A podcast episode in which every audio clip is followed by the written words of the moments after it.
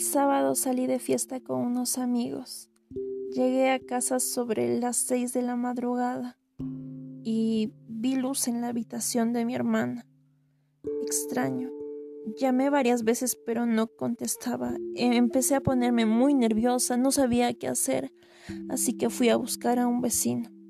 Cuando por fin pudimos abrir la puerta, vi a mi hermana tirada en el suelo con frascos de pastillas. En ese momento quedé en estado de shock. Luego tuve un ataque de ansiedad, rabia.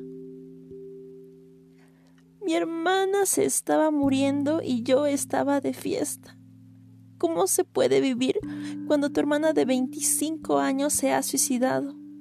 Sin dejarme ninguna nota, sin despedirse, sin dar explicaciones, nada.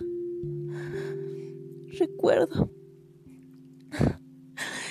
Recuerdo que tuvimos una conversación. Me dijo que estaba cansada, que quería acabar con todo. Nunca pensé que pudiera ser verdad, porque eso lo decimos todos en momentos complicados. La pude haber ayudado y no lo hice. El divorcio de nuestros padres, el no tener trabajo, la relación con un hombre casado que la dejó hace una semana. Todo eso, todo eso acabó con ella. Siempre se enamoraba de la persona equivocada. Ella esperaba, tenía la certeza de que todo iría bien. Así era mi hermana, mi pequeña gran hermana. Éramos muy unidas.